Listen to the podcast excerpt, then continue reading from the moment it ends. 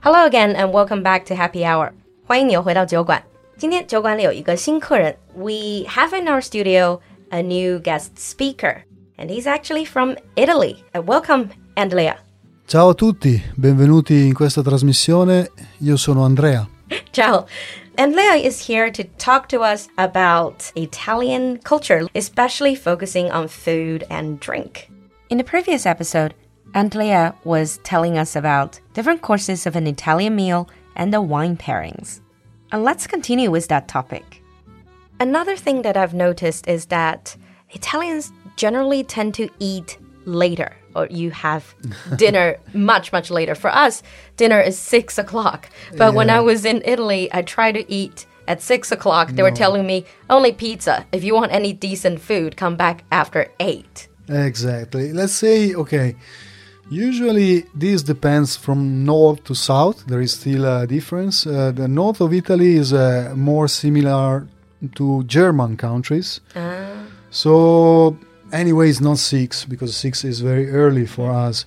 It's seven. So it's usually uh, in uh, Lombardy, in my mm-hmm. region, we eat at seven, seven thirty. In the south of Italy, it can be eight, can be nine, can be even ten. So uh, very late when do people get up to go to work? It's also something de- depending on the on the region. Let's say that uh, anyway, usually the Italian job starts uh, from 8 to 10 a.m. depending on the the type of job, of course, and the, mm. uh, the elasticity of the of the company. Mm. Um, but let's say the average uh, starting time is from 8 to 10. Mm. Now, even though that, Andrea, you were saying it, it was all these uh, drinking rules, drinking culture, but it just seems that if you compare to some countries with real drinking culture, it seems like even though that Italians do drink a lot, but you don't have like I have to drink to get drunk sort of culture. It's more like enjoy it step exactly. by step. No, mm. there is not uh, this culture. Also, not competitive drinking. Like no, no. Okay, mm. first of all, we are a Mm, really Catholic country. So. Mm. Let's say uh, in the um, let's say the baseline of our culture is uh, drinking and get drunk is uh, bad. Mm. So there is a kind of rule. Of course, uh, we are a country that uh, like to enjoy life. Mm. So the strict rule uh, doesn't exist actually. Mm. So you can drink, uh, but it's not moral to get drunk and to get drunk uh, every day, let's say. Yeah. But also in these uh, there are um, differences between uh, the very north part of Italy, so near the mountains, mm-hmm. where we actually drink uh, like uh, the northern Europe. And the rest of the country where it's more moderate. And anyway, let's say Italy drink more wine the north of Europe uh, drink uh, more beer. It's uh, also different uh, for taste and uh, yeah. for how you drink it. Because when you drink during your meal, this means also the, the food absorbs the alcohol. Mm. So the effect on your body is, is different. It's not that heavy. Exactly. Actually, you brought up beer. I was going to ask you because when you were walking us through the Italian meal, there was no beer involved. Mm. So is that a thing that in Italy people don't drink a lot of beer, especially like you said in the, in the south? Perhaps people don't have the tradition of drinking beer. Well, we actually have also our beers. It's um, less traditional, of course, than uh, than wine. Mm. It's uh, very common to uh, drink beer while you eat pizza. Oh, so it's like a fast food, yeah, fast exactly, food drink. exactly. So you have a pizza and beer is a let's say the the perfect uh, Italian fast food. Mm. You've been in China for all these years. You've noticed that sometimes Chinese diners would eat pizza with knife and fork. Is yes. that common in Italy to eat pizza with knife and fork, or is it more like the it's more eating with hands in terms of pizza? Uh, let's say it also depends uh, uh with whom you are eating if uh, you are maybe with your boss, say um, business lunch or business dinner, you usually use the polite way. So you mm. use a knife and fork. Mm. I, I guess I would just watch to see if my boss is using knife and fork. if he's using hands, I Yeah. probably will. also it's also it's not a really rigid rule let's say Mm. and uh, also depends on uh, what relation you have with the other person Mm. and but usually it's uh, quite well tolerated if you just cut uh, slices and uh, eat uh, these uh, slices with hands if you have to really recommend an Italian food, what would be your recommendation? oh, that's Say what you miss the most when you're in Beijing.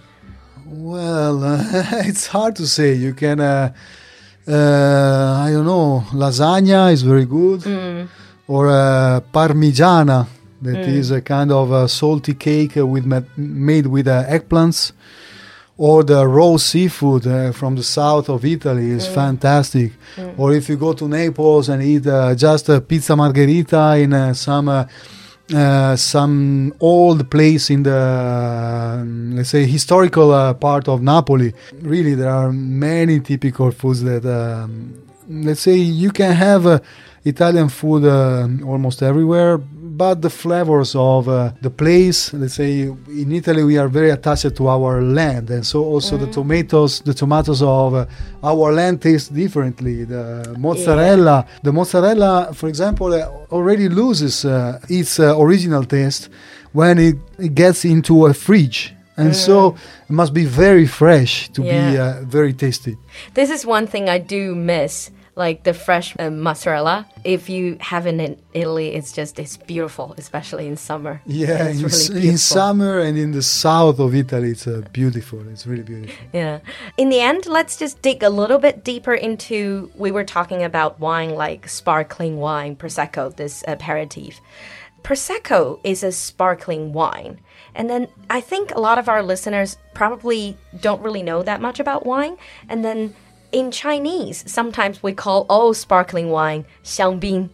But but that's not true because only champagne produced in Champagne region in France can be called champagne. And, and and prosecco is is that Italian sparkling wine. And do you know any difference between these two or is it just because it's not produced in Champagne in France? Well, let's say about Prosecco, um, it is different. Uh, the quality and uh, is, is lower, let's say. It's more a common wine, not so pretentious. It's more like everyday drinking. Every day, exactly. You can just enjoy it. Uh, it's a cheaper.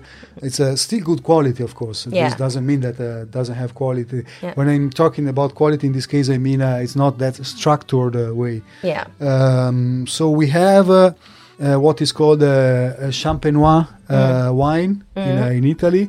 Uh, that is, uh, let's say, same method of uh, champagne, and it's called a bollicine, and it's a That's higher end. higher end, and it's made uh, in a region that actually is uh, close to uh, the region of uh, Prosecco, just a bit uh, western uh, in uh, Lombardia, actually in uh, in, uh, in my region, in the eastern part of Lombardia.